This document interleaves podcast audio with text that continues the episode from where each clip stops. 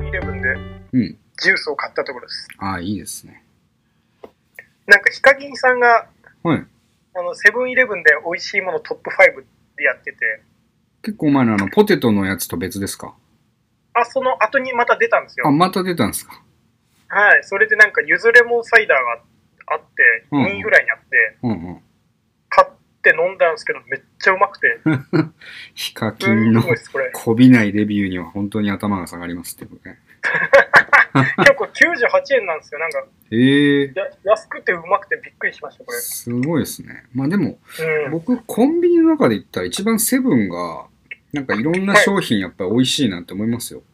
確かに。うん。なんかよくあの、コンビニパンはどこが好きみたいな話とかも、はい。僕はしてましたけど。ど、僕はセブンイレブンのパン美味しいなって思いますしね。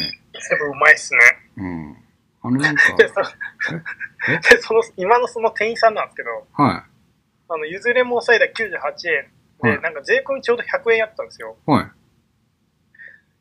い、で、僕1000円しかなくて、は1000円でいいですかって言ったら、い。うん。いや、ダメですって言われま した。何、何、どういうことどういうことどういうこびっくりしました。いや、ダメですって言われて。とそれはあれじゃないですか。あの、100円の商品に対して、はい。 1000円分お支払いしますって意味で取られたんじゃないですかああ、そういうことなんですかね。そう、だから900円分高く払いますよっていう意味で取られたんじゃないかな。1000円でいいですか難っしいてで。すね。いや、わかん、わかんないですけど、だとしたら勝手にそのね、値上げして買っ売ってはいけないみたいな。だからダメですって言ったのか。あなんか向こうもちょっと冗談っぽくですけど、なんか、ニヤニヤしながら、ああ、そうなんですか。